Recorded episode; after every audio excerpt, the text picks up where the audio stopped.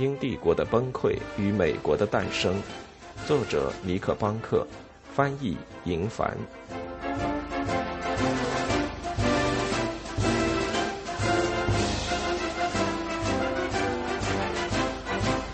一个生动的实验。虽然罗德岛是个小地方，但空间的狭小却赋予了它优势。这里的居民人数只有六万，还不及马萨诸塞州人口的五分之一，但他们都密集地分布在海湾边缘，而非分散在几百英里的农场或森林里。四分之一的人口居住在有着相当规模的城镇中，使得这里成为美国城市化程度最高的省份。两家报社和来自波士顿的美洲剧场让信息得以迅速传播。在所有殖民地中，罗德岛居民的生活受海洋影响最深。也正是因为如此，这里比其他地方更加开放和外向。努力加上一点运气，还有独特的地理位置，造就了罗德岛这个自由的共和国。虽然它还不甚完美，选举是被操纵的。法院是由党派控制的，还有巨大的贫富差距，三分之二的社会总财富集中在最富有的百分之十的人手上。然而，在纳拉甘希特湾的海岸，访客却总能找到民主，而且贯彻得非常成功。罗德岛凭借得天独厚的地理位置取得了卓著的成就。今天的普罗维登斯仍保留着18世纪的建筑。向世人讲述着这里当年的进取和才干。有些人甚至会把这说成是自大。在独立战争前夕，这个城镇已对自身进行了一次彻底的改造，新建了市政大厅、新的砖瓦校舍、带顶棚的市场，当然还建立了罗德岛学院，也就是后来的布朗大学。今天你依然可以看到它们矗立在街边。而这些交错分布的街道，在葛斯比事件发生的那年就被规划出来了。全城最宏大的建筑是第一浸信会教堂，这座教堂是在波士顿清查事件后开工起建的，完工于列克星顿的枪声响起后的几星期。教堂傍着内港的山坡而建，外表漆成白色，气派非凡，木质的尖顶十分有名。教堂的设计大胆，表明了这个城镇的野心。巨大的内部可容纳几千人。第一次主日礼拜的时候，全部信众也只坐满了前五排的位置，可见他们对城市未来的发展充满信心。在独立战争之前的几十年里，波士顿的城镇发展几乎一直是停滞不前的，但罗德岛的人口却增长了百分之五十。其中又以普罗维登斯的发展最为迅速。要追溯这里繁荣的起源，刚刚抵达普罗维登斯的人只需跟随他的鼻子，沿着海滨就能闻到各种货物散发出的香味：可可、糖浆、木炭、苹果和朗姆酒。在附近一处名为托克沃顿的地方，来访者会闻到最独特的味道，油腻并充满了大海的气息。一座占地十一英亩的工厂在此用鲸鱼头部的油脂制作蜡烛，这里出产的是全美国最好的蜡烛，用蓝色的纸包装起来，通过船运到达其他港口或离岸运送到英格兰。普罗维登斯是一座由工匠和水手共同构成的工业城市，出产铁、苹果酒、巧克力、蜡烛和烈酒。这座城市与宗主国的海港有着基本的相似之处，特别是伦敦东部的社区，如斯特普尼和沃平区。在那里，你会发现同样的船舶、码头与工厂的结合，以及同样的对信仰和政治问题的反对态度。在伦敦每个码头的后面，你会看到许多不同种类基督徒的小教堂，甚至能找到最不正统的。同样，在普罗维登斯和纽波特，人们对上帝的信仰也有许多变体。在罗德岛，至少有五个基督教教派在相互竞争，人数最多的教派是贵格会和敬信会，其次是密切公理会和圣公会，紧排其后的是长老会，更不用说在纽波特还有犹太人以及自由思想者，例如纳桑尼尔·格林。他很快就抛弃了任何正式的信仰。伦敦的某些部分虽与罗德岛有些模糊的相似，但是英国这个古老的国家却没有任何真正能与罗德岛相比的地方。乔治国王每当想到该殖民地选择领导人的方式，便会皱起眉头。即使按照美国的标准，这也是个全民政府的极端例子，并且足够讽刺的是。这要部分归功于先前英国君主的遗赠。十七世纪三十年代，在罗杰·威廉姆斯的努力下，罗德岛渐渐形成了一个宗教自由的避难所。那时正值英国内战结束，清教徒失了势，国王查尔斯二世重新夺回了他的王位。在那时，我们本可以期待这位君主将殖民地牢牢地拉回到他的控制范围之内。但事实上，他做了相反的事。一六六三年，国王给罗德岛颁布了一部宪章，以保护威廉姆斯创建的系统。正如宪章所说，一个生动的实验宗教信仰完全自由。同时，国王同样对罗德岛的其他自由给予了支持。宪章规定了，包括州长在内的每个公职由选举产生。只有拥有财产的成年男性才可以投票，但选民仍然占到总人口的四分之一左右。每年五月，他们会为来年的选举选出六十四名代表组成议会，这个议会将选出州长和他的副手以及五个州法院各自的法官。之后，他们再选出当地法官、治安官和民兵队长，全部都由选举产生。每个城镇都有自己的地方议会，委员们开会决定建造桥梁或校舍，用共同经营彩票的收益来支付这一切。相同的民主原则还延伸到信仰的选择上，但最激进的大概要数殖民地法院的运转模式了。无论对当时还是现在的英国人来说，由选举产生法官的想法都是荒谬的。这将导致偏见和渎职行为。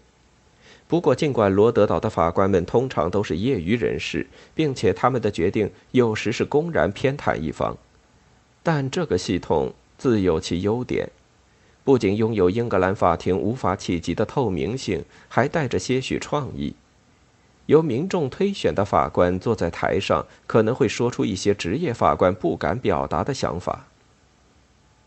一个例子就是普罗维登斯的政治老大，时年六十五岁的史蒂芬·霍普金斯。葛斯比事件发生的时候，他正担任首席法官。他长久以来一直担任该职，对州长的任何决定都持有否决权。他是农场主，同时也是个实业家，拥有多艘船只，经营钢铁生意。他读亚历山大·普伯的诗歌，也大量饮酒。但正如我们所知。霍普金斯从未在课堂里学过一天的法律。他住在镇上新建的大学附近，在他的板房里暗中操纵着局势。他是年轻人的精神导师，与波士顿的爱国者保持密切的联系，并为普罗维登斯公报写稿。虽说并非是专业人士，霍普金斯却形成了一套强大的学说，为反对葛斯比号的运动推波助澜。早在1757年，他就对他的朋友们说：“国王和议会跟莫霍克族人一样，没有权利为我们制定法律。”同样，这是那种在酒吧里就能听到的话，但在这里，这完全符合罗德岛的宪章。为了维持对该殖民地的影响，国王在宪章中加入了这样一条：罗德岛不能通过任何与英格兰法律相反或相矛盾的法律。虽然这些话看似足够明确，但下一个条款却留下了余地，被一些激进分子解读为一份近似于独立宣言的文件。罗德岛的法令必须与英格兰的法律相一致，宪章中写道，但必须考虑到该地及其人民的本性和构成。从这样含义模糊的话语中，律师能够轻易解读出革命的教义。律师可以把它解读为，只有罗德岛的人民，而不是其他任何人，才能决定他们自己的法律。斯蒂芬·霍普金斯恰恰做出了这样的解读。在17世纪60年代，他更进一步，不单单为了他所在的殖民地，而是鼓动所有的殖民地获取自由。考虑到个人背景，他自然是从一开始就反对格伦威尔对砂糖和糖浆征收的新税。首先，霍普金斯的论点似乎也没有新颖或不寻常的地方。像许多美国人一样，他仅仅引用了一个古老的英国法律原则。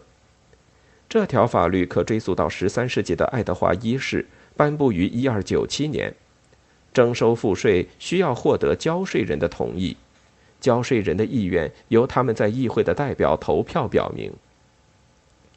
乔治三世从来没想过，也不会想到这样一个神圣的传统会有任何的问题，但包括霍普金斯在内的美国人却明白地指出，因为他们没有派出过代表到威斯敏斯特去，他们就不可能同意格伦威尔的税收，还有那些印花税下的条目，因此他们拒绝缴纳这些税。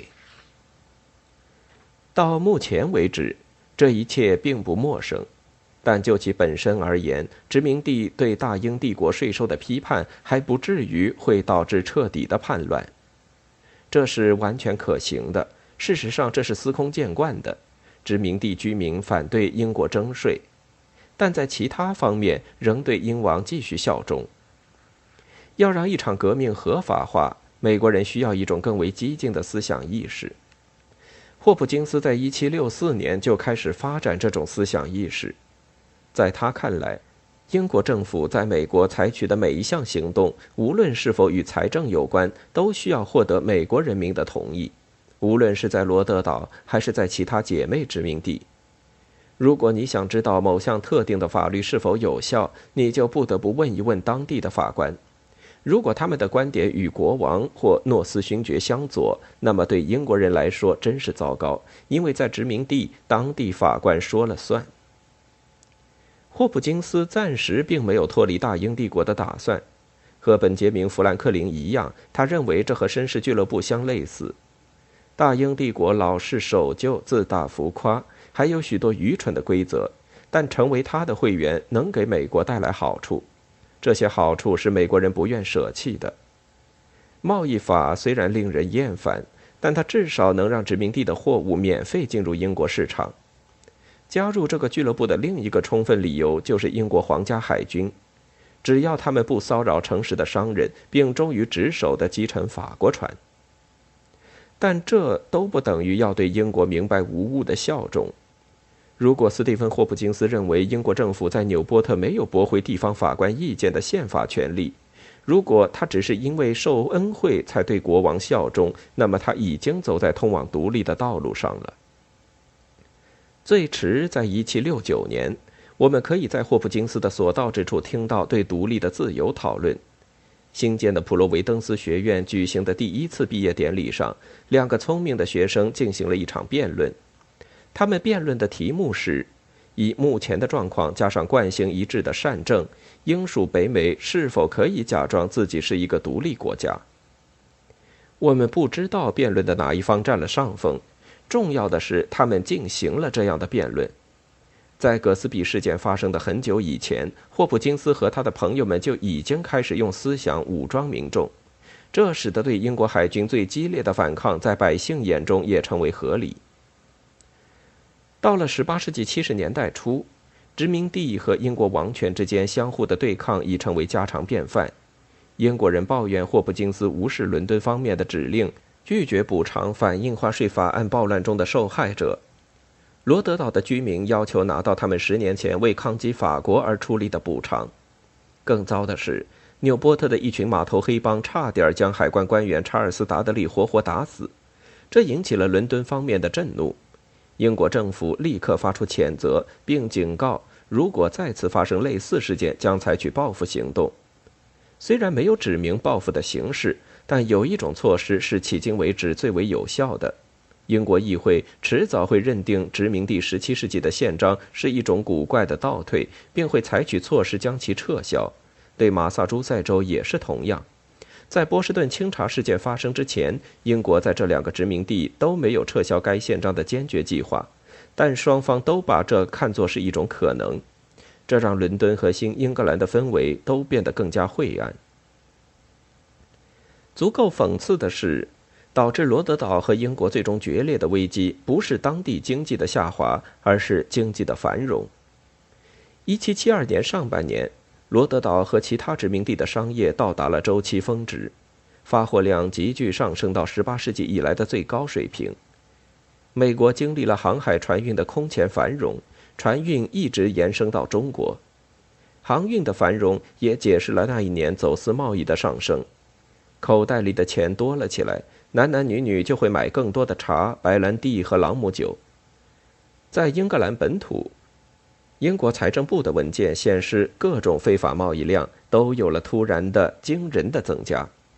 与此同时，跨洋海运的繁荣对普罗维登斯的小港口也产生了巨大的影响。它让这个港口最活跃的家族——叫做布朗的著名商业兄弟会富足起来。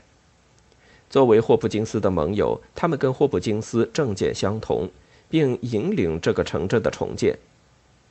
约瑟夫·布朗设计了新的浸信会教堂，他的兄弟约翰担任施工监理，他们的亲戚尼古拉斯出资购置了教堂的钟。